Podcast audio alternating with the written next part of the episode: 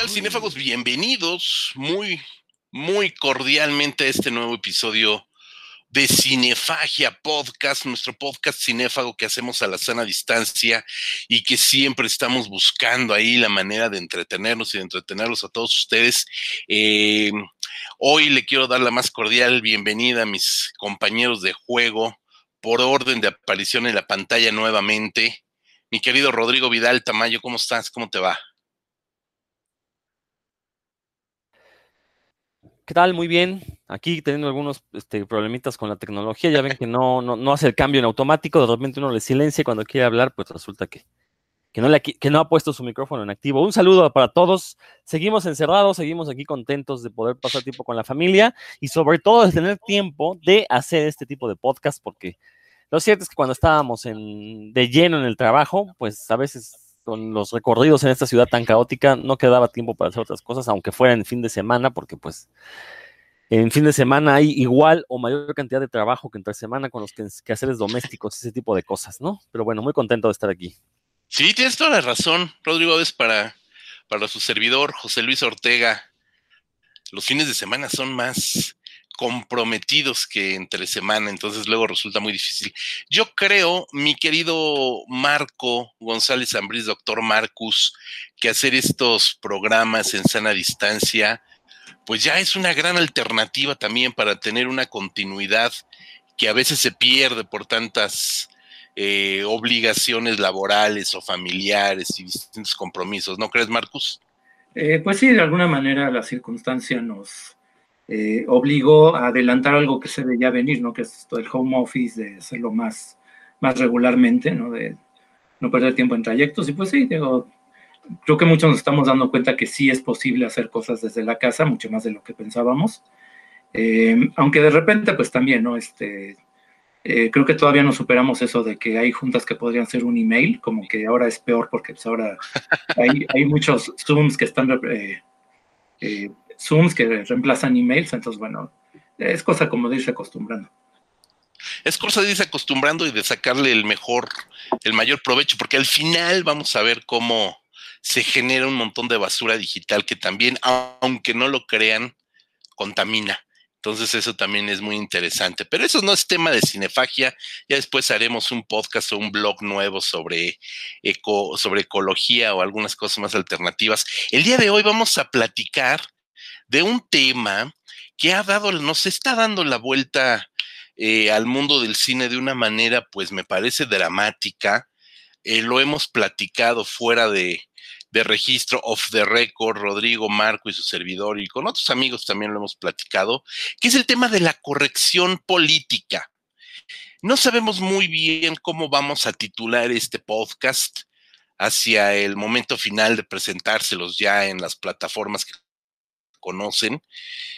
Pero de lo que sí estamos seguros es que de unos años para acá y quizás específicamente este año, los últimos meses, a lo mejor el letargo de esta cuarentena, em, la piel sensible que todo el mundo tiene en estos días, distintos tópicos que hemos visto, sobre todo, hay que ser muy claros en estos surgidos de la política de los Estados Unidos, de la sociedad de los Estados Unidos, evidentemente ha permeado también hacia el mundo del cine y algo que ya se venía viendo desde hace algunos meses, un par de años, tres, que son temas de distinta corrección política, han alcanzado niveles, pues algunas veces risibles. No queremos entrar en polémica, pero seguramente la habrá cuando muchos de ustedes escuchan lo que vamos a platicar.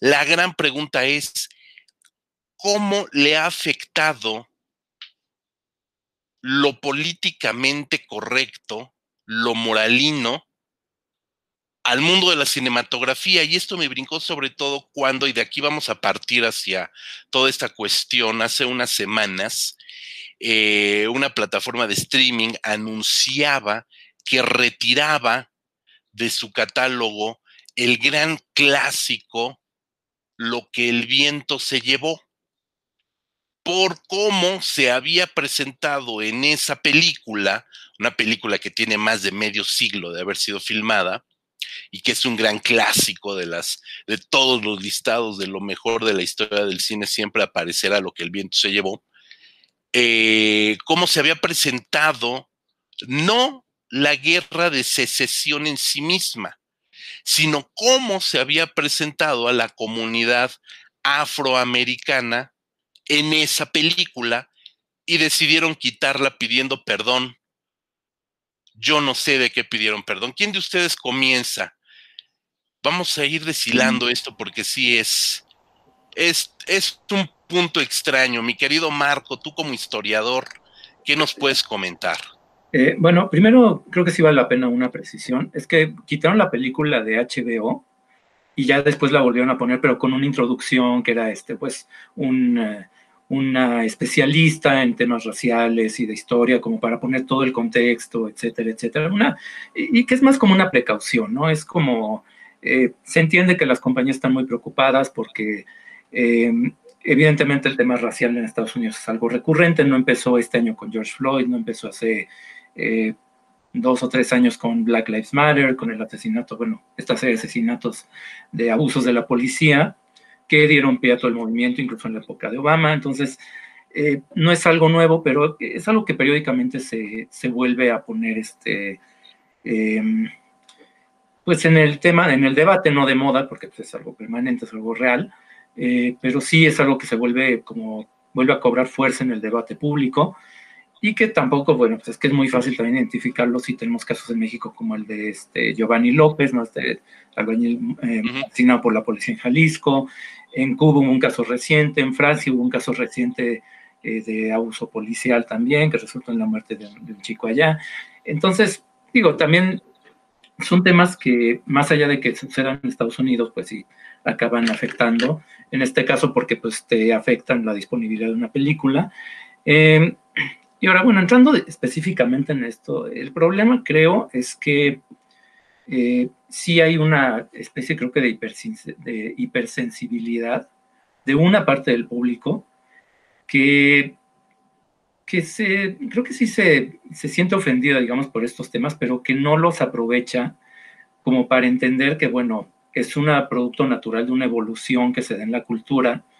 Eh, digo, no, no se necesita ser un historiador experto, un especialista en el tema para entender que eh, las costumbres y las formas de pensar van cambiando con el tiempo, ¿no? Eso, si tienes un poco de curiosidad, si tienes un poco de sentido común, digamos, pues es muy fácil leer una novela de hace 50, 100 años y ver que pues, hay cosas que, con las que uno ya no comulga, ¿no? Este, pasa incluso con las, digamos, las sexicomedias, ¿no? Es, uno ve las películas del Güero Castro y se puede sorprender de lo homofóbicas que son.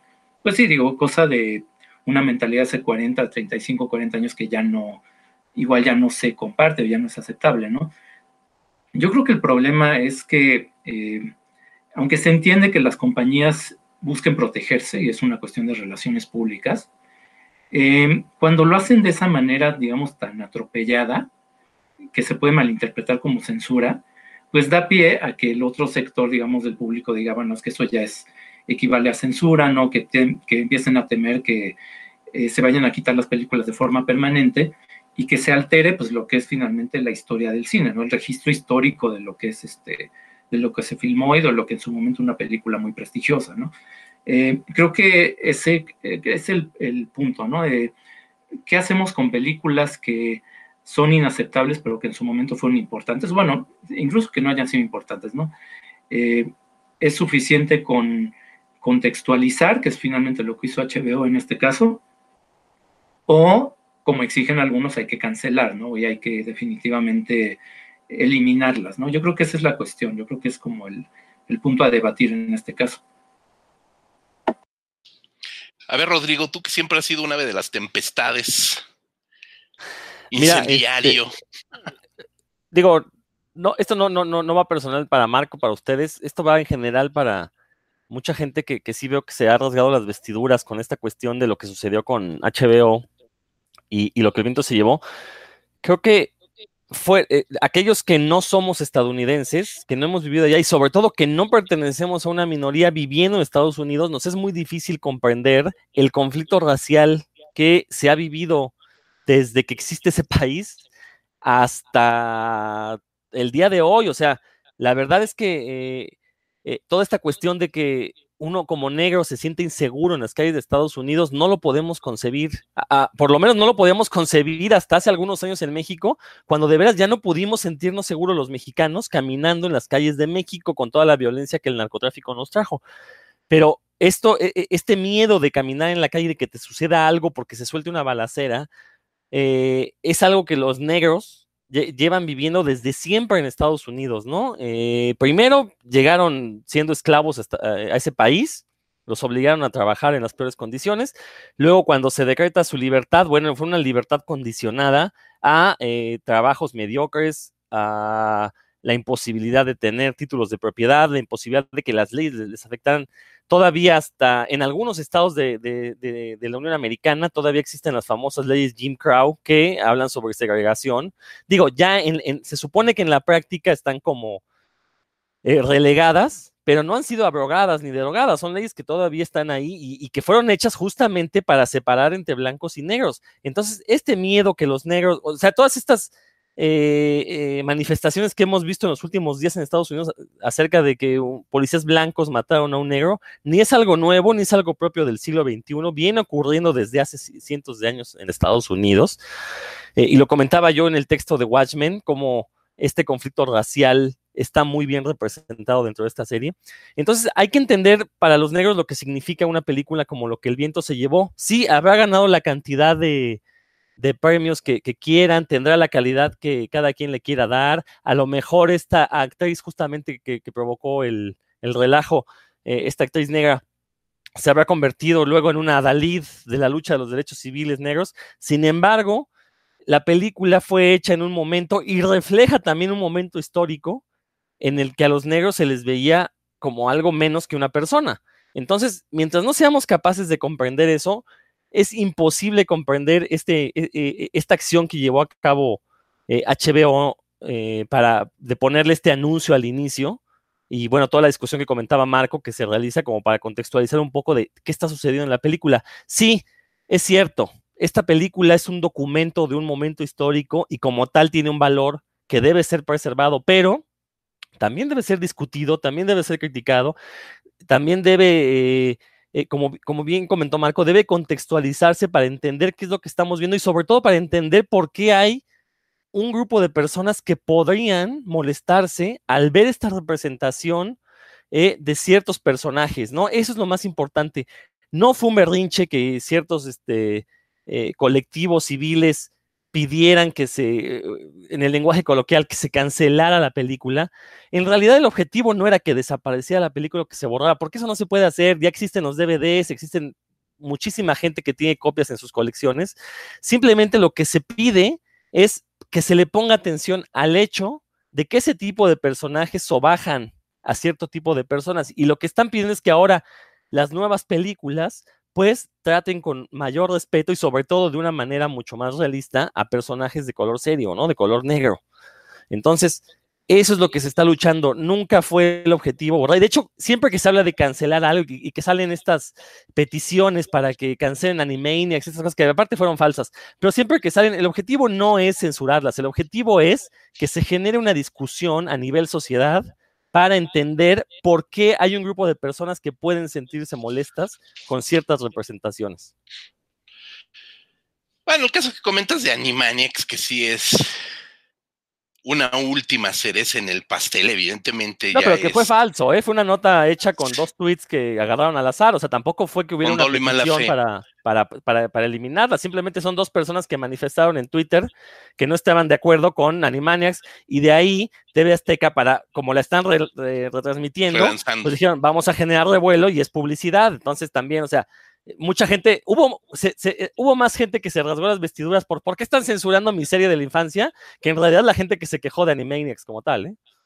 Sí, sí, sí, completamente. Y justo lo que iba es, eh, es, la cereza en el pastel de una serie de, de comentarios que a título personal sí me parecen bastante absurdos, ¿no? En lo personal, yo creo que y, bueno, ¿cómo decirlo? Existe algo que se llama sociología y existe algo que se llama sociología de cine y que en grosso modo nos sirve para delimitar los contextos históricos, sociales, políticos, económicos en los cuales se realizan las obras cinematográficas. Finalmente, más allá del, del guion de la película o más allá de lo que la cámara registra como la escena de ficción, hay un contexto. Y todo tipo de película te narra también una parte del momento en el que estuvo realizada. Y ahí es donde se tiene que ver con mucho cuidado, se tiene que leer con mucho cuidado, porque los años 70, principio, la primera mitad de los años 70 fue una década donde se incrementó la violencia en las películas, porque es cuando surgen películas como, como toda la serie de, películas de terror social, eh, eh, I Spit on Your Grave, películas como, este, incluso fuera del terreno de la, de la violencia, del terror, películas como Perros de Paja, películas como Naranja Mecánica, ¿sabes? Películas como este tipo de, desde finales de los años 60, principios de los 70, bueno, porque había un ambiente de violencia también, producto de una generación eh, desanimada por los conflictos Watergate, por Vietnam, por un montón de situaciones que estaban socialmente en estado de animadversión y eso se refleja en las películas y te sirve para hacer una lectura de un contexto. Entonces, en ese sentido, intentar contextualizar una película en sí misma, como fue el caso de lo que el viento se llevó, me parece que es un ejercicio inútil, porque no, no tendrías que hablar solamente de una película, sino de todo un estado de la industria cultural del momento. Evidentemente lo que el viento se llevó es una película pues clásica hoy por hoy, en su momento multigalardonada, etcétera, etcétera. Cuestiones cinematográficas que vamos a repetir ahorita, pero no es la única muestra de un contexto cultural de, su momento. Es una película que tiene 80 años, por el amor de Dios, del 39. Si la gente se ofende 80 años después por el discurso de la película, pues no es culpa de la película. Es que hay 80 años de distancia donde los discursos han cambiado. Y no por eso se tiene que buscar censurar, que no fue el caso, pero vamos a suponer que, se grite censura sobre una película o que se busque disculpar a una película cuando quienes hicieron la película pues ya ni siquiera están vivos, ¿sabes? O sea, esa parte es lo que me parece verdaderamente inútil en un sentido, ¿no? Y en otro sentido, creo que también nos habla un poco de la gasmoñería de los públicos. Y como por ahí se comienza a decir hoy por hoy de que hay una generación de cristal que todo les molesta, ¿no? Y que también ante el calor y la efervescencia de nuevos discursos, de nuevas teorías, de nuevos movimientos, incluso de modas de discurso, buscan lanzar la piedra a ver a qué película le cae, hablando de cine, hablando de cine. Ha sucedido con literatura también, ha sucedido con otro tipo de productos culturales, ¿no? Entonces, yo creo que ahí sí es donde lo, donde lo correctamente político, donde la corrección política sí está dañando productos culturales hechos. Y creo que eso es lo que, lo que me parece poco inteligente incluso por parte de los públicos. Rodrigo. Creo que sí tendremos que comenzar por definir qué es corrección política, porque yo no creo que, haya grupos que al azar estén buscando de qué quejarse o, esta llamada generación de cristal, porque ¿cuál es la generación que más se ofende? Esta nueva generación que está poniendo el dedo en la llaga, señalando los problemas de racismo, sexismo, en, varios este, productos culturales, o la, generación que se ofende porque eh, le quieren cancelar sus caricaturas, ¿no? O sea, ahí tenemos un problema también en la que tenemos una generación de cristal contra una generación que se la tragó enterita y sin cuestionar nada, ¿no? Entonces, o sea, vamos, si, el chiste es poner hombres de paja, se pueden poner tanto de un lado como del otro, aunque, aunque Marco ahorita me está diciendo que no, pero espérame, tantito Marco.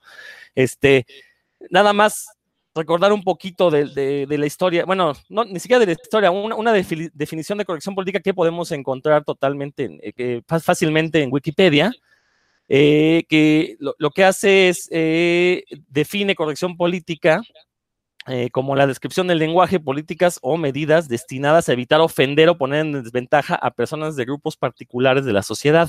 Esta definición a mí me parece muy incompleta, pero deja ver algo interesante acerca de la corrección política, que es el hecho que usualmente la encontramos de los grupos de poder hacia abajo, es decir, es como una dádiva que tienen los grupos de poder para decir, sí, sí, sí, somos incluyentes. ¿Por qué? Porque en mi serie de puros blanquitos voy a meter un personaje negro, o en mi serie de negros y blancos, en un suburbio, voy a meter a un latino. ¿No? Un latino simbólico. Entonces, esto es corrección política porque estoy tratando de darle cierta diversidad a mis productos, pero en realidad lo hago nada más, pues para taparle el ojo al macho y no para atender realmente los problemas de fondo, ¿no?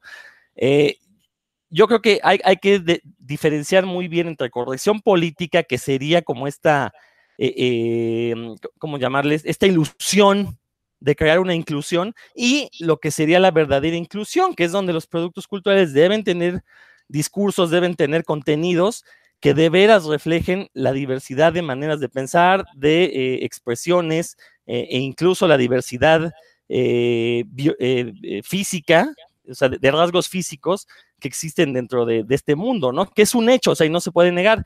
entonces, debemos diferenciar, ¿no? Efectivamente, quizás la corrección política sea una cuestión que pueda o no ser negativa, porque también tiene, ah, tiene sus matices, pero hay que separarla, e insisto, esto es muy importante, ¿no? De una verdadera inclusión y de, verdaderos discursos incluyentes, que usualmente estos discursos, estos discursos de inclusión sí provienen de los, de los mismos grupos que se sienten relegados. Y lo podemos ver en productos actuales, sobre todo muchas series de Netflix, eh, independientemente de su calidad, se ve que sí tienen gente eh, de minorías trabajando como, ya sea para asesorarlos o desde el punto de vista creativo. Voy a citar dos ejemplos en particular. Una es la serie Sex Education, que muestra todo el arco iris de diversidad sexual de una manera muy respetuosa y no por eso deja de ser cómica, ¿eh? Los personajes se burlan de sí mismos, se burlan entre ellos, pero nunca es con el afán de agredir, que es como la, comedia que le encanta Chumel Torres eh, solía hacerlo, ¿no? Eh, otra serie es Atypical, con eh, asesoría de psiquiatras y de personas que tienen el síndrome de autismo, eh, eh, bueno, perdón, el desorden de autismo, bueno, ya no se llama desorden, el, término correctamente político ya no es desorden, no recuerdo cuál, cuál sea, pero vamos, que son series muy cómicas, que son series muy graciosas y que sin embargo te hacen pensar un poquito acerca de los problemas que tienen este tipo de personas. Eso me parece la verdadera inclusión y no simplemente que en Salvados por la Campana, la mítica serie de finales de los 80, pues pusieran a un latino como el galán, ¿no? O sea que cuando a todas luces es lo que los gringos llaman un token. Listo, Marco. Vas, Marco, porque te vimos manoteando.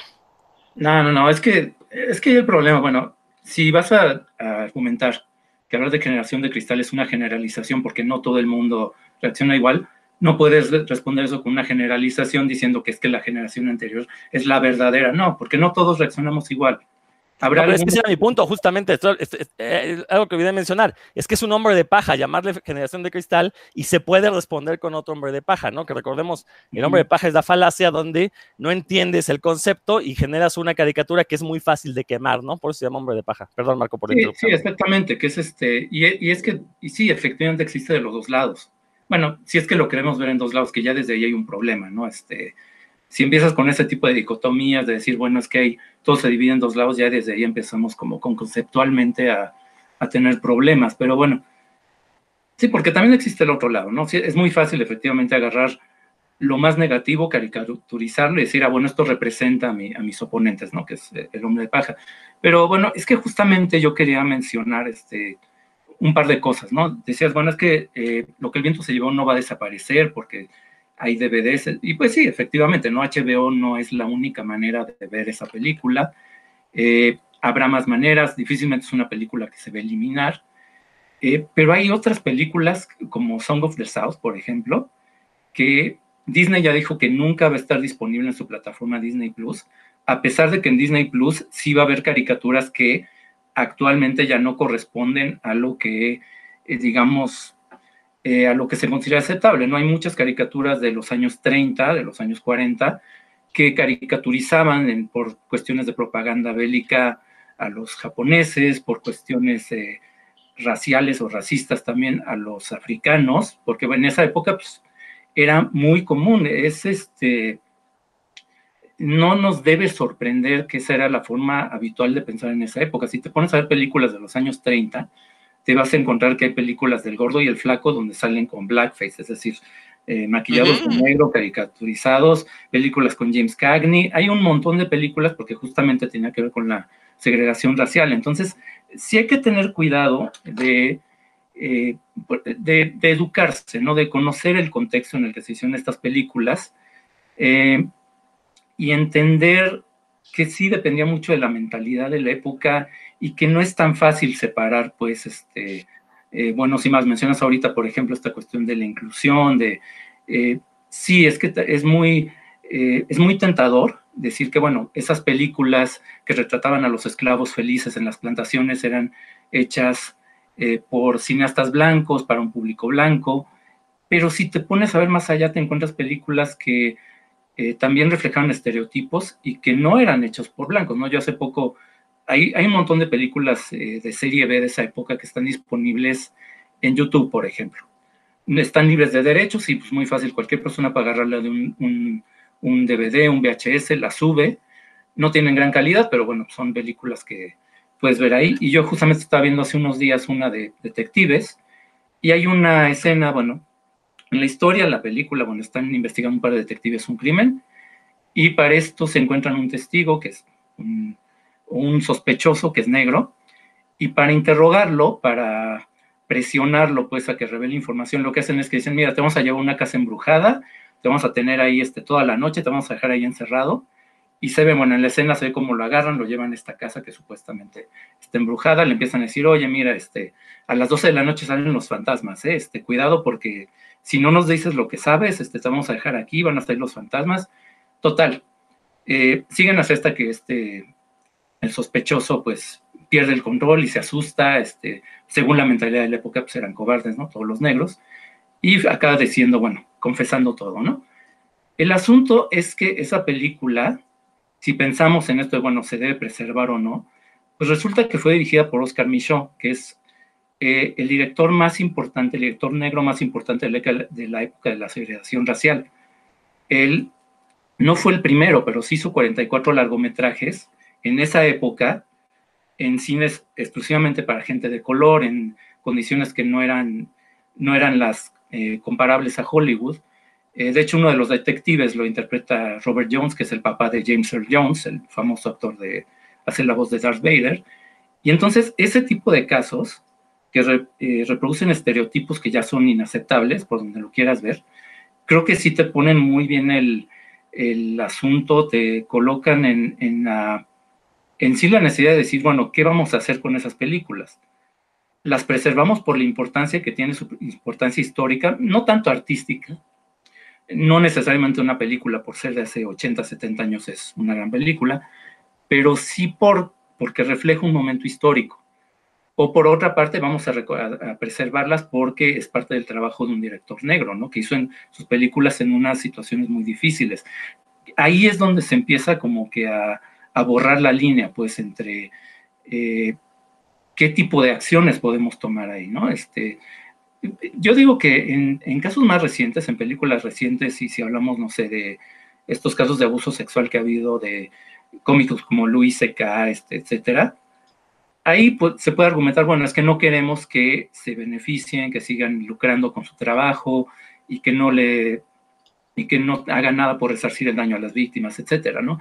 Pero en el caso, si estamos hablando ya de personas, de cineastas muertos, eh, películas, por ejemplo, estas que están en dominio público y que ya no benefician monetariamente a nadie, de ahí dices, bueno, ese argumento de, bueno, vamos a usarlo, no queremos que lucren con ese tipo de estereotipos, ya no es válido. Entonces, y ahí ya se reduce a una cuestión, sí, de representación, pero también de memoria histórica, ¿no? Es que, y, yo insisto, es que ahí es donde no está tan fácil de, entender, pues, o de, de decidir. Es, ahí es mucho más ambiguo y mucho más difícil, es mucho más difícil tomar una decisión simple y decir, ah, bueno, esto eh, deberíamos honorarlo o esto deberíamos este, cancelarlo entendiendo, sí, que difícilmente se van a borrar, eliminar todas las películas, ¿no? Porque sí, borrar el pasado no se puede hacer. Acabas de decir una gran frase, eh, Marcos, borrar el pasado. Creo que gran parte eh, lo reduje Estados Unidos, no, no lo reduje, lo comencé comentando a partir de los Estados Unidos, porque es justamente donde el, problema de la segregación racial, del racismo a ultranza, es parte de su historia y es parte de los cimientos con los que se construyó esa nación. Punto número uno. Punto número dos, pues es el cine más hegemónico, comercialmente hablando, que podemos encontrar en todo el orbe. Entonces, A más B igual a nos llevó al carajo. ¿Por qué? Efectivamente, acabas de decir unos ejemplos bien importantes. La canción del sur. ¿Quién de aquí, de todos nosotros aquí, no nada más nosotros tres, sino en México, cuánta gente no vio, gozó y disfrutó de una película como La canción del sur, que sí es de Walt Disney, que tiene esta dicotomía brutal entre niñito blanco, niñito negro eh, y animalitos antropomorfizados, etcétera, etcétera, y el abuelo negro, buena onda. Está llena de estereotipos, como está llena de estereotipos el 90% de las películas de Disney, efectivamente. ¿no? Las propias caricaturas, eh, los dibujos animados dedicados a los niños, no solo de Disney, sino de Merry Melodies, iban pues exactamente por el mismo talante. Las películas de, Richard Fleischer, Betty Boop, iban por el mismo talante. El típico personaje del canibalito negro con el huesito en, el, en la cabeza. Es decir, así se construyó también toda una iconografía de la época es cuestión de irnos más atrás con grandes clásicos como El nacimiento de una nación, donde los personajes negros eran actores pintados de blanco, perdón, pintados de negro. Justamente, eh, la primera película con sonido directo, el cantante de jazz, pues es un hombre pintado de negro. Y aquí en México, Angelitos Negros es Pedro Infante pintado de negro. O sea, también forma parte de una imaginería que se construye con base en ese modelo racial imperante, no por la cultura cinematográfica en sí, y creo que eso es también algo que los públicos deberían de entender, que no es algo que surge del cine, porque hoy por hoy el discurso es justamente en contra de estos modelos, y es en contra, lo digo tal cual, es en contra de estos modelos audiovisuales como si hubieran partido de ahí. A eso es a lo que iba con la parte de sociología de cine. Son espejo de un momento, ¿no? Y así como, como hoy podemos voltear la tortilla y establecer el caso de Jordan Peele, director de Get Out, de Oz, productor de la, de, la nueva versión de Candyman, que él viene el, el, reboot, el renacimiento de este personaje, y que él tajantemente ha dicho que nunca en la vida piensa dirigir actores blancos. So what? Entonces es exactamente lo mismo. Y por supuesto que, que, que no ha surgido con la lamentabilísima muerte del señor Floyd hace un par de meses.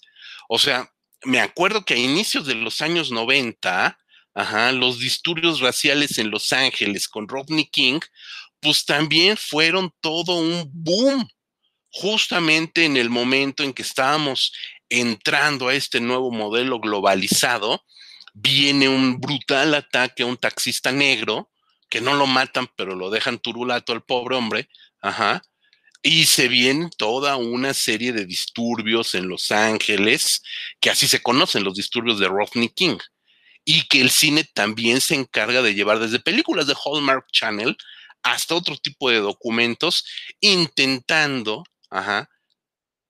platicar, documentar, nunca analizar de fondo, creo que eso sí me queda muy claro, este tipo de circunstancias raciales. Y ahí coincido con lo, con lo que dice Rodrigo, no es algo actual, no es algo que esté sucediendo ahorita, pero sí es algo que es cíclico. Ajá. Hoy por hoy, hoy por hoy estamos también viviendo un momento de supremacía blanca o de idea de supremacía blanca a propósito de un gobierno republicano representado por el más absurdo y patético presidente que ha tenido los Estados Unidos, ajá, que ha utilizado también esa moneda para pagar justamente un montón de cuentas pendientes y que hace, por supuesto, que hoy salga una persona negra a correr a la calle y la maten, ¿no?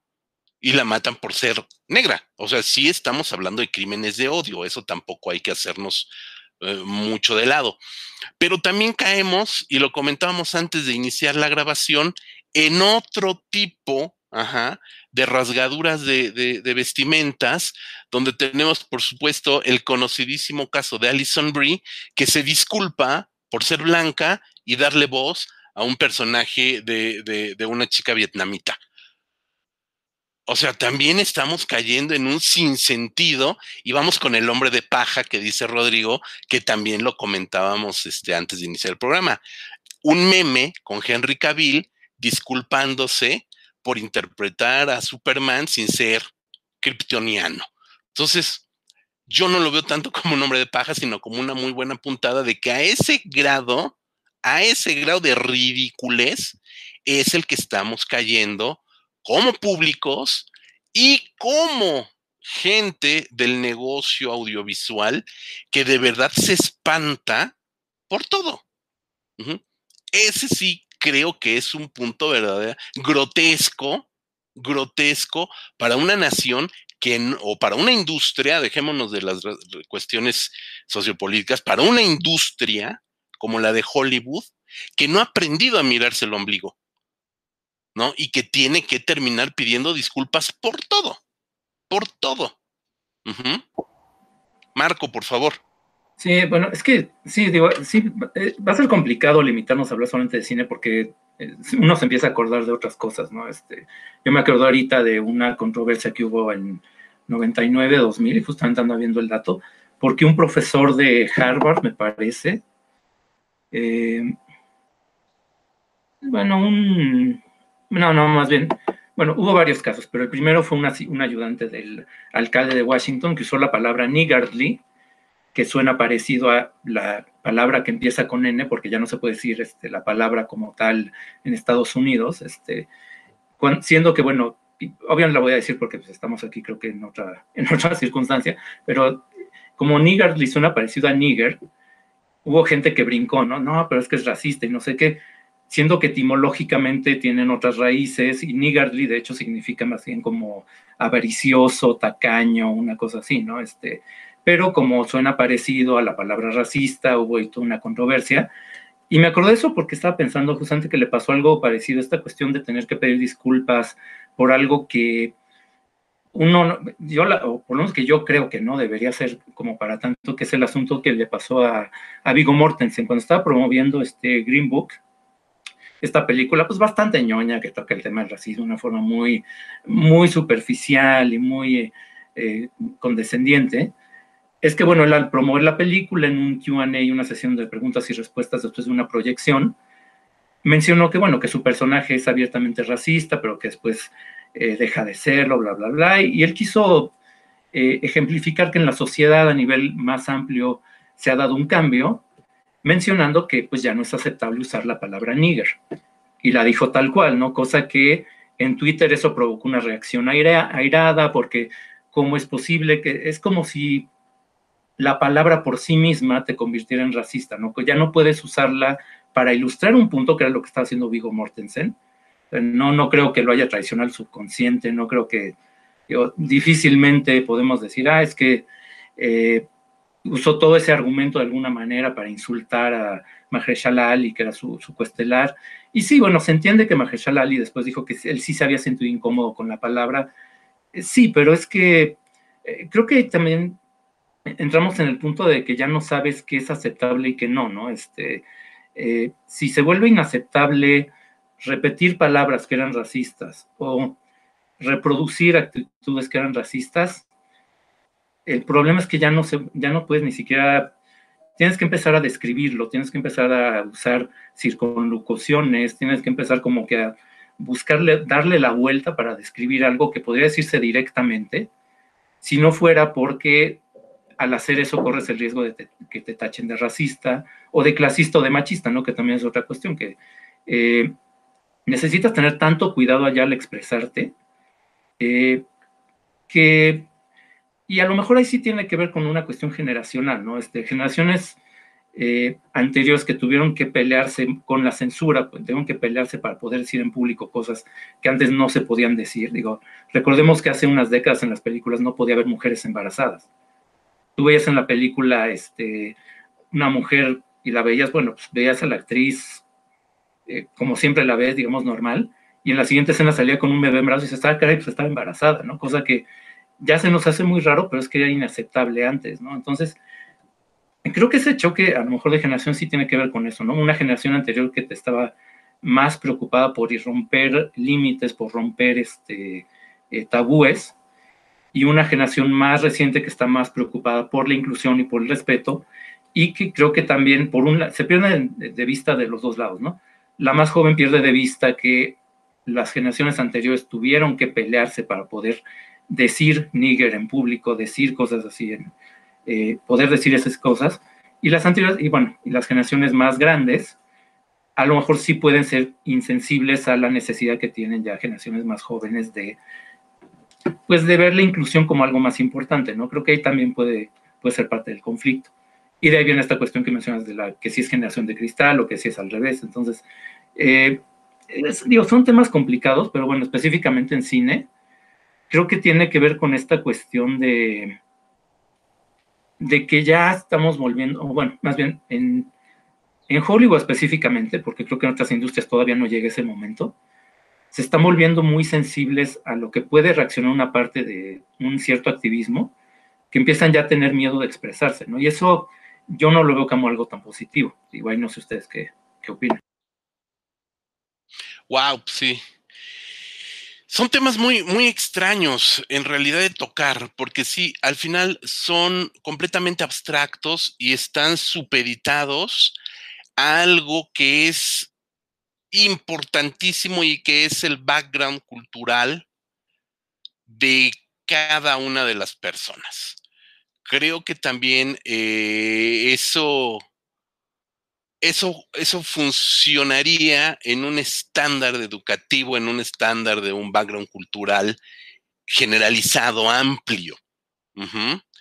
Eh, pero realmente, por mucho, por mucho que, Hollywood, que, Estados Unidos, perdón, sea una potencia económica cada vez más eh, cada vez más eh, golpeada y cada vez menos potente, hay que decirlo, eh, pero el analfabetismo funcional que hay en el pueblo estadounidense es brutal. Es brutal, eso, eso es algo que, que la gente u otra gente cree que por ser Estados Unidos son abiertamente cultos porque hablan inglés. Pues no, no, no es así la cosa. Y esta lucha, eh, pues se ha llevado durante décadas en distintos niveles.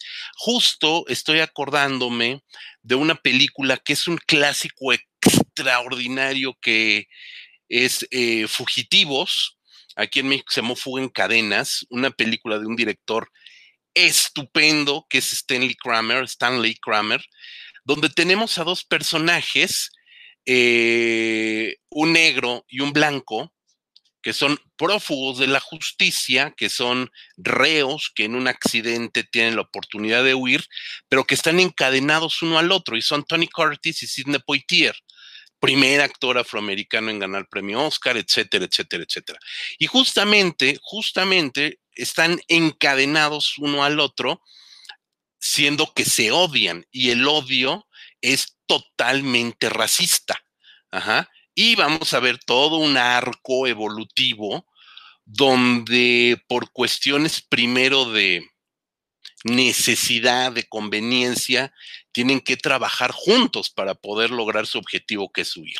Y a partir de eso, un montón de situaciones que nos van a presentar un personaje que además Tony Curtis es el Joker, es el primer, es un muy buen apodo el que tiene ahí de Joker, eh, a reelaborar su manera de pensamiento, ¿no? Es una película extraordinaria y que ya a inicios de los años 50 nos ponía esto en, el, e, e, en, pantalla, ¿no? Sumamente directo, el odio que existe de una raza a otra. Y que en su momento pues fue alabada como un gran ensayo, y que lo es, ¿no? Una gran obra, una película que ensayaba en punto de esto, etcétera, etcétera, ¿no?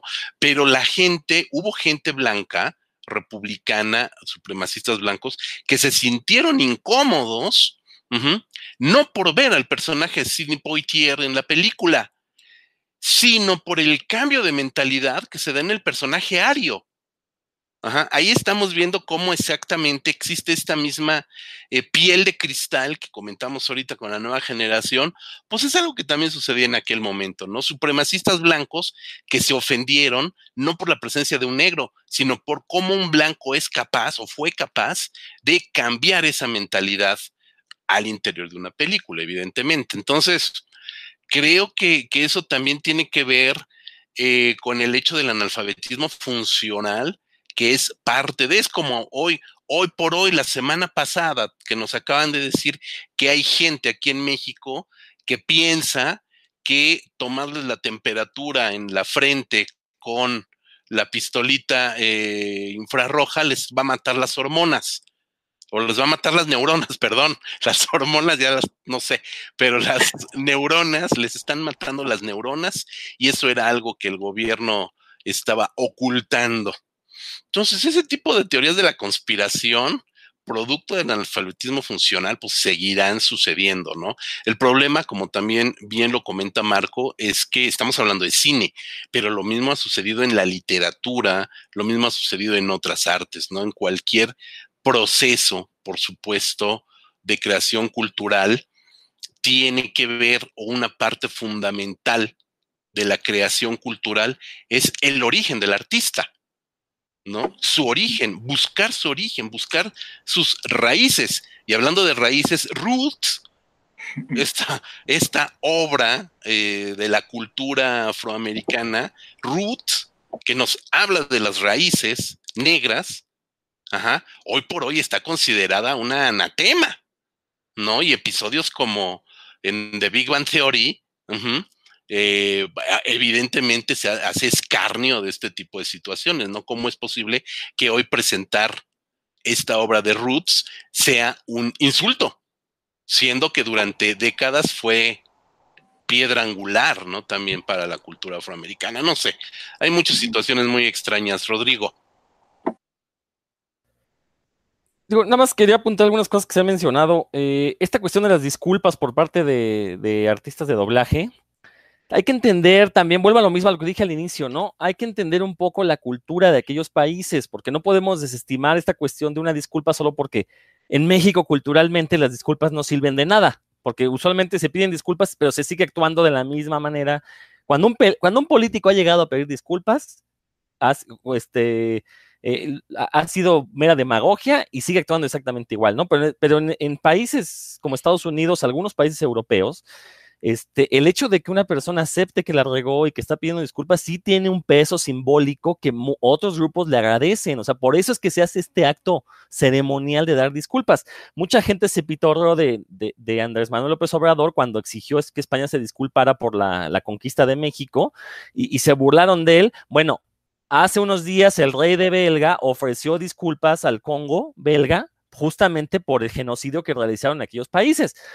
No estoy diciendo que esté bien o que esté mal, simplemente digo que tiene un valor simbólico cultural para ciertos grupos culturales, ¿no? Entonces, en Estados Unidos, cuando eh, determinado actriz o actor pide disculpas porque le dio voz a un personaje que no correspondía a su etnia, bueno, eso es de alguna u otra manera darle representatividad a esta etnia, ¿no? Es como básicamente, no, es que piden disculpas, no piden disculpas por no ser chinos, por darle voz a un personaje chino, piden disculpas a nombre de la producción que no fue capaz de ponerse a buscar un actor de doblaje de la etnia correspondiente, simplemente para que hubiera representatividad de esa etnia lo que mencionábamos, ¿por qué se pintaban las caras de negro? Porque estaba prohibido que los negros actuaran en películas. Entonces era un acto de racismo y como no podías poner negros, pues ponías un blanco pintado de negro. otra cosa, Jordan Peele diciendo que él no va a dirigir a gente blanca. Bueno, a ver, aquí entra el tema este dichoso del racismo inverso. Bueno, a ver, que un actor, un director negro diga, yo nada más voy a dirigir a personajes negros, lo que está diciendo es, los negros no tenemos suficiente representatividad en una industria que constantemente ha limitado los papeles y el tipo de papeles para gente de color. Entonces, ¿sabes qué? Yo, en lo personal, me voy, le voy a, me voy a encargar de darle espacios a este tipo de actores, porque estoy seguro que ni Steven Spielberg, ni este Ari Aster, ni nadie más le va a dar el mismo peso a las personas de color que lo voy a hacer yo esto no es racismo, esto es simplemente el cuate está abriendo una oportunidad para que la gente negra pueda hacer películas, pueda actuar en películas y no nada más en papeles secundarios o en, papeles de patiños, ¿no? Sino que les dé papeles de peso. Es una.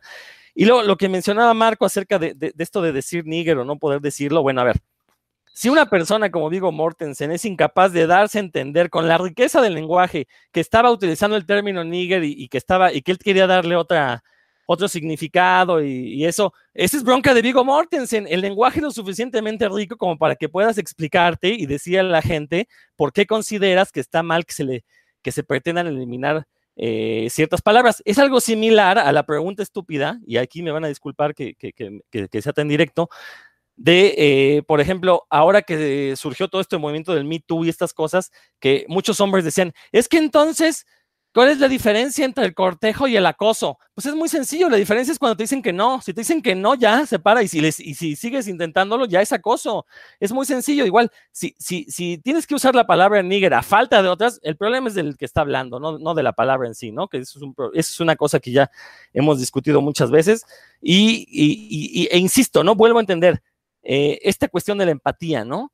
Si hay un grupo de personas que están diciendo, no queremos que se use esta palabra porque nos denigra, bueno, hay que entender primero por qué ese grupo de personas está solicitando esto.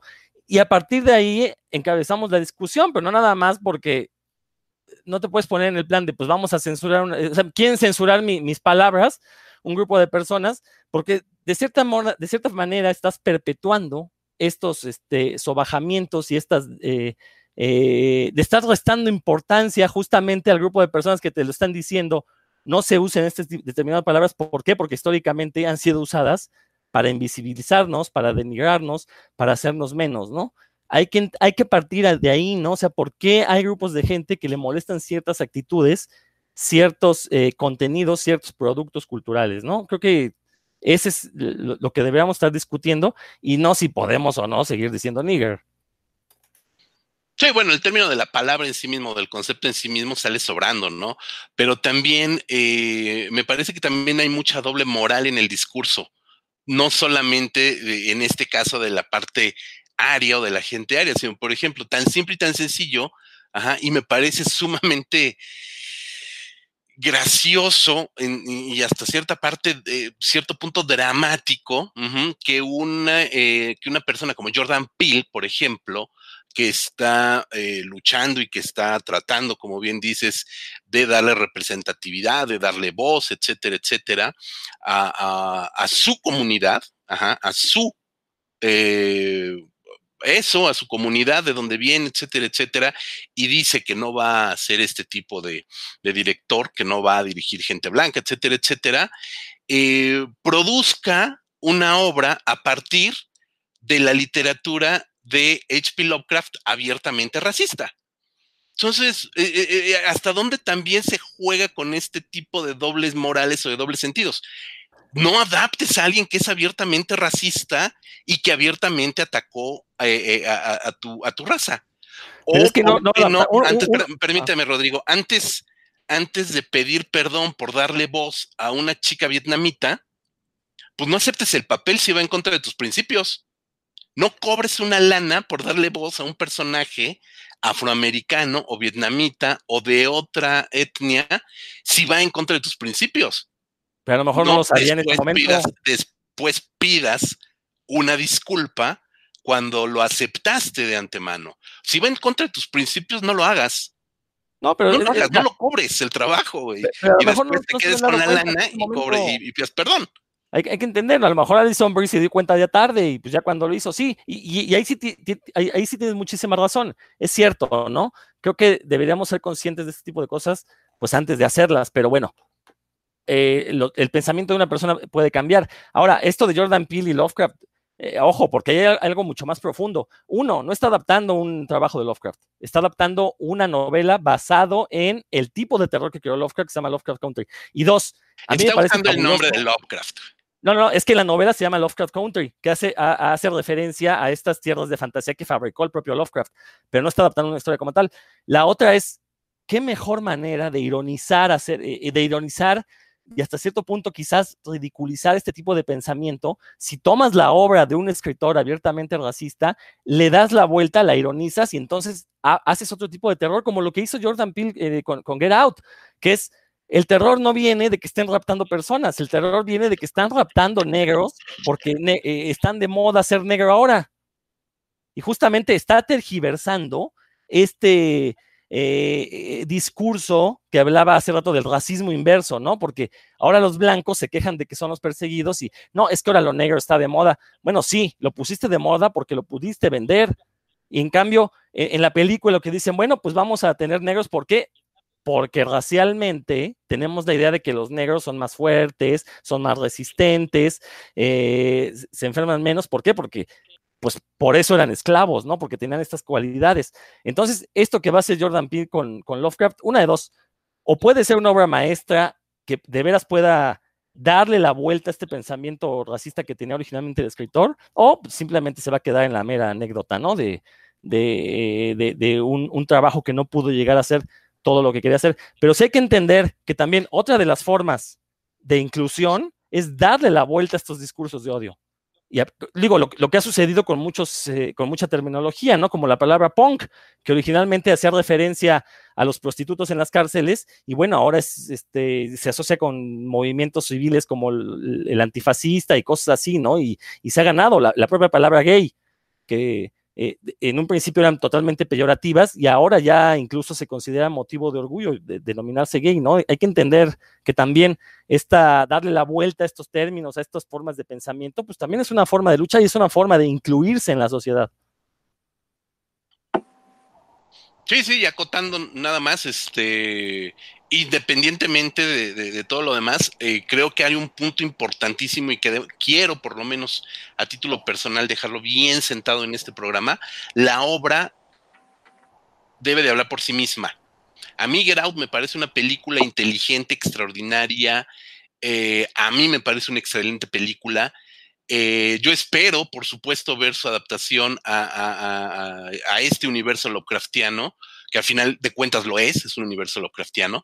Eh, y si es una buena obra, pues que hable por sí misma la, obra de, como tal. Creo que eso también es algo que se está perdiendo mucho de vista. Cuando comienzas a juzgar obras por preceptos, por teorías, por corrientes, por modas, por hashtags, por algo extrafílmico, creo que ahí es donde también se está cometiendo un error brutal e injusto contra la obra en sí misma. Somos cinefagia, hablamos de cine. Podemos hablar de series de televisión, de caricatura, de este, etcétera, etcétera, de modelos audiovisuales. No hay que perder de vista que la obra habla por sí misma. ¿No crees, doctor Marcus? Sí, eh, digo, lo malo de este tipo de, eh, de hacerlo de esta manera es que luego son como conversaciones de WhatsApp que quieres contestar a lo que están diciendo hace cinco minutos, ¿no? Entonces, este, pero bueno, voy a tratar de retomar un poquito. Retoma, por favor. más bien ligarlo, ¿no? Porque lo que está mencionando ahorita de Jordan Peele justamente eh, lo puedo ligar muy bien con algo que quería mencionar hace unos, unos minutos. Eh, yo creo que, por ejemplo, Jordan Peele, su verdadera importancia se va a saber con el paso del tiempo. Eh, ahorita, pues sí, está muy, está tocando temas que son muy vigentes. Por lo menos en lo formal sus películas están muy bien hechas. A mí la verdad es que Get Out no me convenció este, ni la primera vez que la vi. Creo que es que pues, se me hizo como de Stepford Wives, pero con, eh, con tema racial. Eh, realmente no la vi como una película muy interesante. La que hizo después se me hizo todavía más, más débil.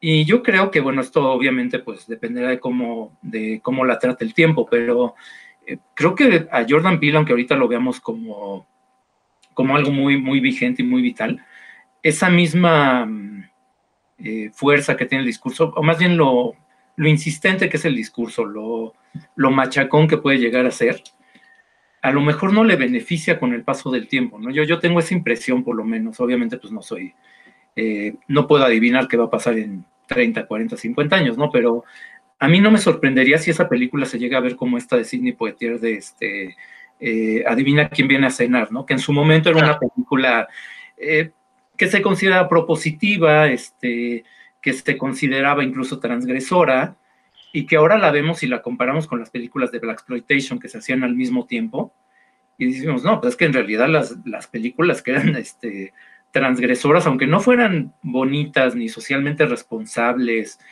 y en un nivel artístico, digamos, en cuanto a manufactura, actuaciones, pues decir, bueno, bueno, es que Spencer Tracy, Sidney Poitier y este, los actores de Adivina quién viene a ser, pues eran mejores que la mayoría de los que hacían Black Exploitation, ¿no?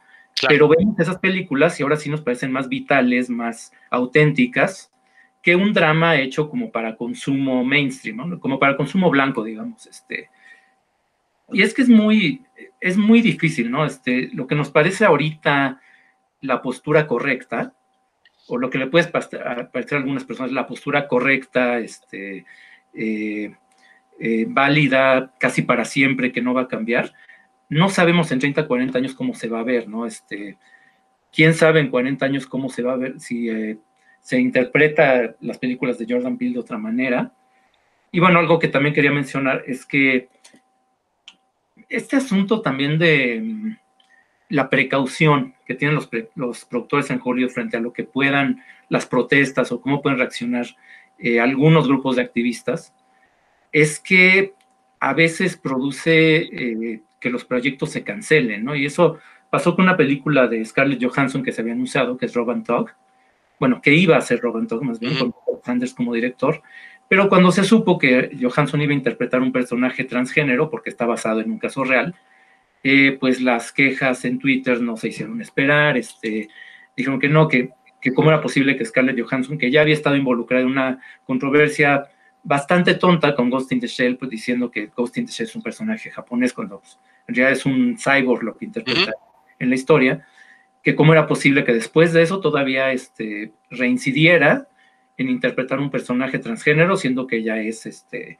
eh, eh, mujer cis, ¿no? Entonces, y lo que pasó finalmente, como pasa pues en muchos casos, es que al no tener esa producción un actor reconocible, que sea, que por sí mismo te pueda conseguir financiamiento para la película, lo que pasó es que el proyecto se canceló.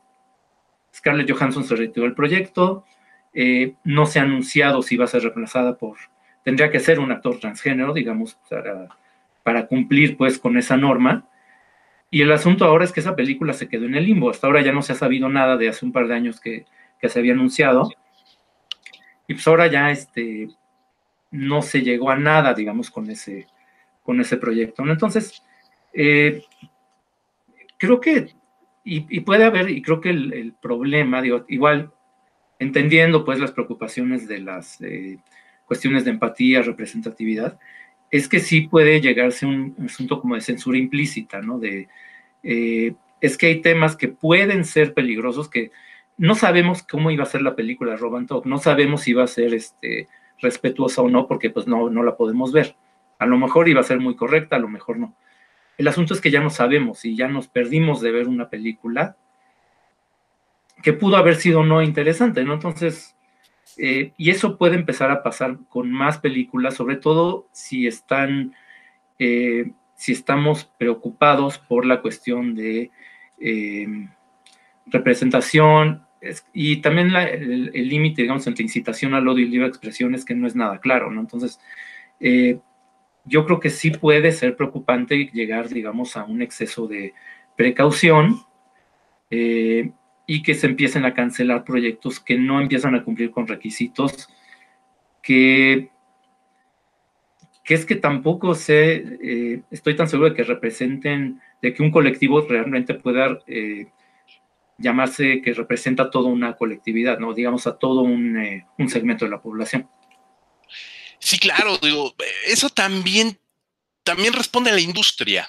Si tienes un proyecto de estas características y eres una mayor, eh, o, a lo mejor no una mayor como tal, pero una productora fuerte estadounidense, evidentemente lo que quieres es asegurar pantallas. Evidentemente eh, existen actrices eh, trans que extraordinarias como Daniela Vega, que me parece que es una muy buena actriz, Daniela Vega, existe Jin Xin, que ha sido la sensación en China, esta actriz eh, transgénero. Em, existe gente eh, verdaderamente talentosa que podría hacerlo, pero que no te van a llevar a las salas la cantidad de gente que te va a llevar un Scarlett Johansson. Tan simple como eso. Es exactamente lo que le pasó a la propia Scarlett Johansson haciendo a un cyborg vamos a llamarlo así, de nacionalidad japonesa. O sea, evidentemente como mayor, pues también aseguras el número de pantallas y el número de millones de dólares en tu cartera, presentando actrices o actores de jale, así tal cual. Entonces, esa parte, bueno, ahí también hay que recordar que el cine es negocio, ¿no? El cine es negocio. Entonces, yo me acuerdo hoy, no sé si hoy, hoy por hoy se sigue viendo en, la televisión de paga y creo que hasta en televisión abierta, este, esta película de los hermanos Wayans, de dónde están las rubias, ¿no? Donde tenemos a este, este clan de hermanos afroamericanos, productores, guionistas, directores, actores, que hacen una cantidad de películas estúpidamente divertidas, a mí me entretienen mucho, y esta de las chicas rubias, que no me acuerdo cómo es el nombre en inglés, que juega más, tiene más jiribilla el título en inglés, obviamente, eh, por ahí a ver si me ayudan a, buscarlo, Rod, Marco. Eh, yo creo que esta película hoy en día producirse, o filmarse, llevarse a la pantalla y luego llevarse a carteleras internacionales con dos hombres negros transexualizándose y después en chicas blancas, rubias, en la típica bimbo, que ya también bimbo ya es una palabra prohibida en, la cultura popular estadounidense, bimbo representa la típica rubia tonta hoy por hoy decir decirle bimbo a una, a una chica es como decirle nigger a un, a un chico, tal cual. O sea, ya estamos en el otro polo. Una película como estas eh, de los hermanos Guayan sería completamente impensable. O sería imposible tener a otro de los Guayans interpretando a un enano para esta película de chiquito pero picoso, ¿no? Entonces, eh, ya es impensable, es impensable porque al ratito sí puede, puede ser, puede ser que un comité de chicas eh, rubias, la típica chica rubia de Beverly Hills o de los Hamptons, que es lo que, de lo que nos habla la película de las rubias, eh, ¿dónde están las rubias de los Guayans? Puedan exigir que esa película sea eliminada de las transmisiones o que sea eliminada de la biblioteca de no me acuerdo si es de Warner o de Universal o de quién fregados es. Y estarían en su derecho, pues sí, estarían en su derecho, por supuesto que estarían en su derecho, que la comunidad de personas pequeñas pidiera que también retiraran chiquito pero picoso porque hace escarnio de, una persona eh, de talla baja, porque no lo pone como Tyrion Lannister, ¿no? Que es, este, pues es un gran enano, sino que tenemos aquí, que es la versión de mofarse de las características de esa condición. Entonces, podemos llegar a extremos impensables, ¿no? Podemos llegar a extremos impensables eh, que aquí en México pidan que la película de Angelitos Negros no se vuelva a exhibir más por el canal de las estrellas porque ofende o lastima a las ya de por sí ya de por sí olvidada comunidad afro-mexicana, que está en situaciones de abandono y de segregación muchísimo peor que la afroamericana. Entonces, creo que también ahí podríamos, ya para ir cerrando este, este capítulo del, del video, del, perdón, del, ya no es video podcast, del podcast de audio, este, empezando a hacer este tipo de reflexiones. Rodrigo. Mencionaste algo muy importante que se me había eh, brincado, justamente esta cuestión monetaria, ¿no? Mientras los estudios ven la posibilidad de hacer dinero, van a hacer hasta lo imposible para sacar cualquier película que se les antoje. Sí, tiene razón Marco, a lo mejor este, y como tú decías, José Luis, pues a lo mejor habrá intérpretes que digan, no, esto no, no, no, no me late como el manejo que se le está dando, mejor metan a un personaje de tal o cual etnia, y a lo mejor antes de aceptar dinero, pues se salen del proyecto y a lo mejor sí, eso también termina por matar un proyecto, pues desgraciadamente así funciona la industria gringa, ¿no? Todo, todo lo hacen pensando en dinero. Y esto nos regresa también a lo de Canción del Sur. Yo creo que si Disney viera en Canción del Sur una oportunidad de seguir haciendo dinero a partir de ella, te lo juro que la seguirán proyectando y la seguirán editando en cualquier formato. Simplemente, yo, yo en lo personal es una película que jamás vi de niño, no se me antojó.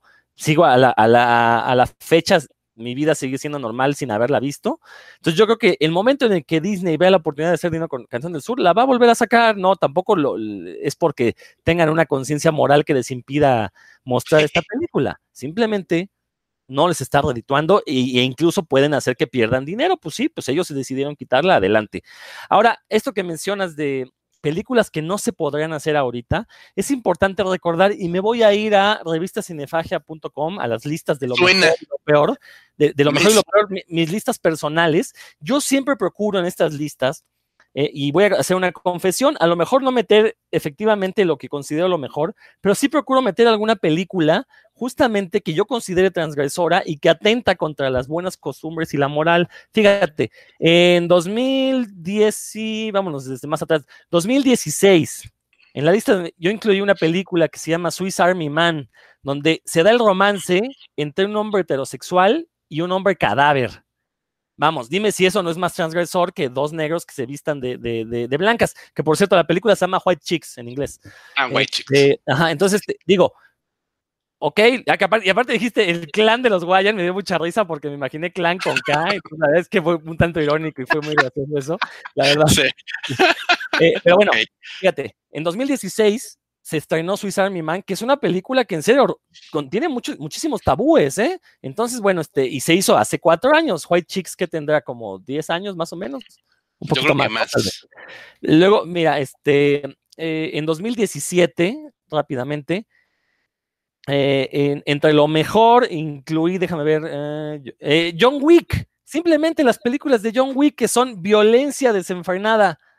Digo, qué cosa más descerebrada que meter un cuate que mata hasta con, libros, ¿no? Entonces, bueno, digo, se siguen haciendo películas como John Wick. Este, en 2018, ya nada más para, este, está The Killing of a Sacred Deer, el, sacrificio del ciervo sagrado, que es una película que tiene ahí este, a, un hombre adulto maduro golpeando a un menor de edad. ¿No? O sea, si eso no es incorrectamente político, entonces no sé qué lo puede hacer. Eh, y en 2019, por ejemplo, hay películas como, bueno, se hizo Joker, por ejemplo, que también eh, pero yo incluí una película como eh, Grants, que en, México se llamó Criaturas Fronterizas, donde salen dos trolls teniendo sexo. Y, y, lo chistoso es que la que tiene el pene es la troll hembra. Entonces, bueno, y, se ve así de manera explícita la erección que tiene la hembra, ¿no? Entonces, insisto, esto de decir, no, es que son películas que no se podrán hacer, pues la verdad es que sí, sí es un gran salto de fe porque estamos teniendo muchos productos que están rompiendo tabúes, que son transgresores. Baste mencionar que dos de las series más populares actualmente, una es Dark, que incluye incesto, y la otra es Ricky Morty, que incluye de todo lo que se les ocurra, ¿no? Y, es muy del humor de los Wayans. Entonces, vamos, sí se pueden hacer productos, simplemente hay que tener la inteligencia para presentar un discurso que no intente únicamente denigrar a otras personas o invisibilizarlas, ¿no? Se puede ser incluyente también de manera mordaz, de manera sarcástica, y creo que eh, estos ejemplos que acabo de dar lo hacen Así que no, no, no estamos viviendo una época de censura, no estamos viviendo una época en la que no se podrán hacer determinadas películas. Creo que se pueden seguir haciendo mientras le interesa hacerlas a las compañías productoras mientras vean una oportunidad de hacer dinero y obviamente van a perdurar aquellas pues que se hagan de la mejor manera posible, ¿no? Y creo que con eso yo podría terminar. Wow, qué buen cierre, me gusta. Creo que también habría que eh, comentar nada más para acotar lo que dice Rodrigo. Efectivamente, se están haciendo y se pueden hacer. Eh, y creo que gran parte de esta discusión surge del contexto, ojo, y eso sí quiero que le quede muy claro también a quienes nos están escuchando, del mercado de los Estados Unidos. Ojo, eh, Border, esta película Grants, que es el título original, como bien comenta Rodrigo, es una película sueca que viene además de la, de la novela de John Lindqvist, John Ken, eh, ay, este, John Arvide Lindqvist, que es el autor de Déjame entrar. Entonces, y por supuesto que si nos vamos al mercado asiático, al cine iraní, al cine europeo, eh, al cine europeo no comercial, encontramos una serie de películas verdaderamente estupendas. En las márgenes del cine estadounidense de tendencia más indie, también podemos encontrar cosas bien interesantes, por supuesto, ¿no? Esto también es una discusión, es una, es una discusión, es una perugrollada, pero pero básicamente está en el ombligo de Hollywood y es a lo que repito hace ratito. Es una industria que no puede verse el ombligo, no alcanza a verse el ombligo. Todo esto está centrado. Si no, si eso surgiera, si eso pasara en nuestra cada vez más numerosa eh, industria del cine mexicano que estamos produciendo como nunca, literal como nunca, pues podríamos quejarnos, por supuesto, de, y vuelvo a ese ejemplo rústico, de por qué siguen transmitiendo una película donde Pedro Infante este, se pinta de negro. O podríamos quejarnos hoy en día de que Cassandra Sánchez Navarro, que es chilanga, interpreta Cindy la Regia. No, ¿por qué no hubo una actriz en Nuevo León que pudiera ser Cindy la Regia y tuvieron que llevar a una chilanga a hacer esta película? Malditos, racistas, bla, bla, bla, bla, bla. O sea, eso aquí no está pasando. No sucede. Ajá. Es algo meramente, prácticamente, este, icónico de la industria de Hollywood. Estas revoluciones, estas revueltas, ¿no? Que se van dando como lavadora, nada más dando vueltas al interior de esta, de esta misma comunidad que es Hollywood e industria que es Hollywood. Marco, ¿qué comentas? Eh, pues sí, este, ya para igual para ir cerrando, porque es que son temas igual muy complejos y que siempre te llevan a, a otras cosas. Y digo, yo tenía, por ejemplo, pensado hablar de toda esta cuestión de la eh, inclusión de mujeres, de si debe haber Oscar para mujer director, bla, bla, bla, pero eso ya es otro tema porque pues no, no vamos a estar aquí otras dos horas, ¿no? Este, pero bueno, el, yo lo que me gustaría cerrar es que creo que es mucho más eh, útil, eh, en todo caso, que esas películas sí las ubiquemos en su contexto y en todo caso los, que, que, una película que te muestra a los esclavos felices en la plantación o que te muestra el estereotipo de los negros como cobardes o que se burla de los gays o que presenta a las mujeres como incapaces de hacer algo que no sea cocinar y planchar, etcétera más que ofenderse por eso, deberíamos verlo como una oportunidad de eh, aprender sobre costumbres que ya van de salida, que desaparecieron, de, ilustrar lo mucho que han cambiado las cosas en un periodo, la verdad es que muy corto de tiempo, porque hablamos de 60 años, es, un tiempo muy corto, ¿no? Para los cambios culturales que se han dado entre siglo XX y siglo XXI.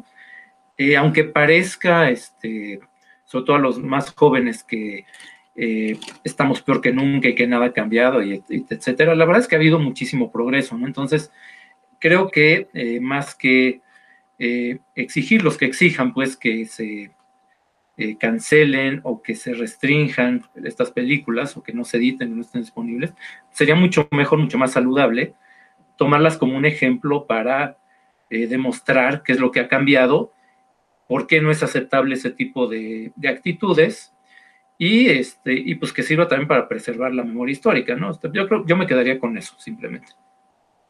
Pues ahí están eh, tres muy buenas reflexiones, dos muy buenas reflexiones, la de Rodrigo y Marco, la mía, pues, no tanto. Pero, pero sí es muy importante. Creo que a final de cuentas, nosotros tres cinéfagos, pues eh, creo que nuestro deber sería decirles a todos ustedes que se queden con la obra.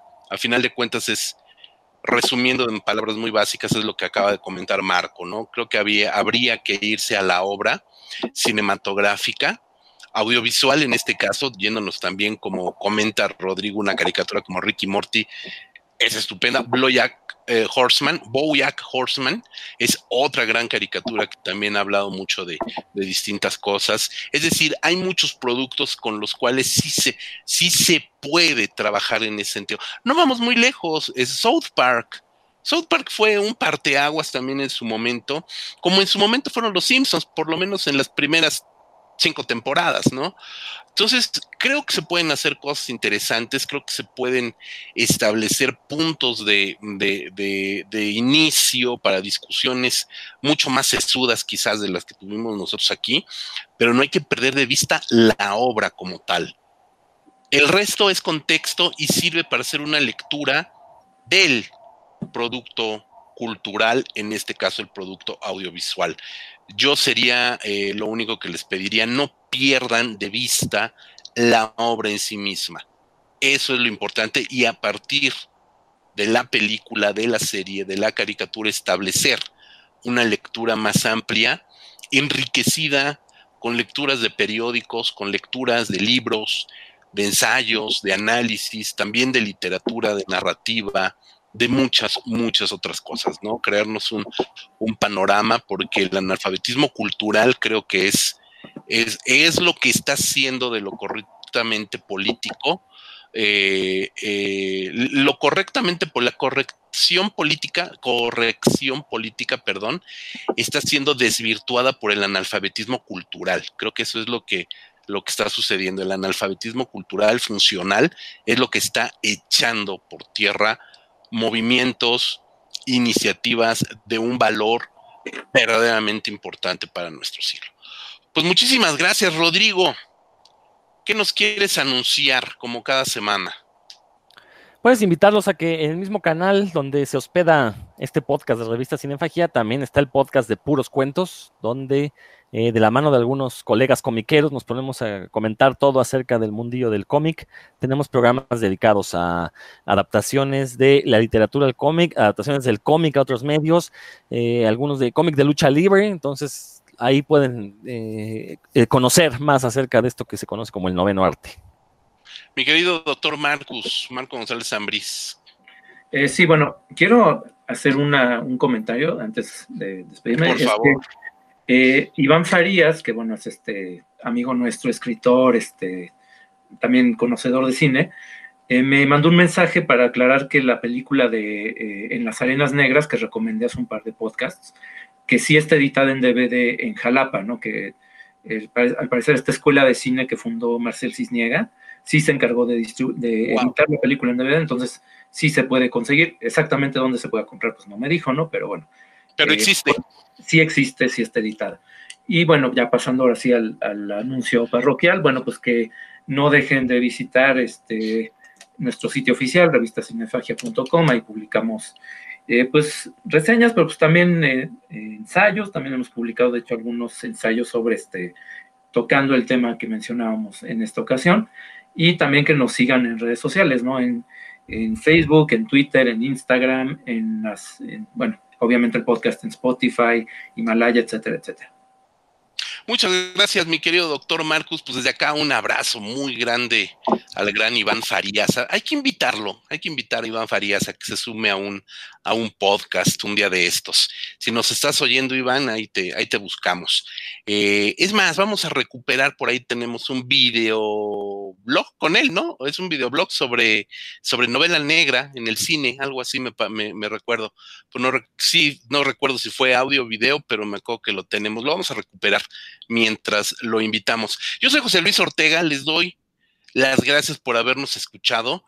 Eh, repito, nada más reitero lo que nos dice Marco, www.revistacinefagia.com, Facebook, Twitter, Instagram, Spotify, iTunes, Himalaya, YouTube, donde quieran, ahí nos van a encontrar. Nos escuchamos la siguiente semana. Cuídense mucho. Hasta la próxima.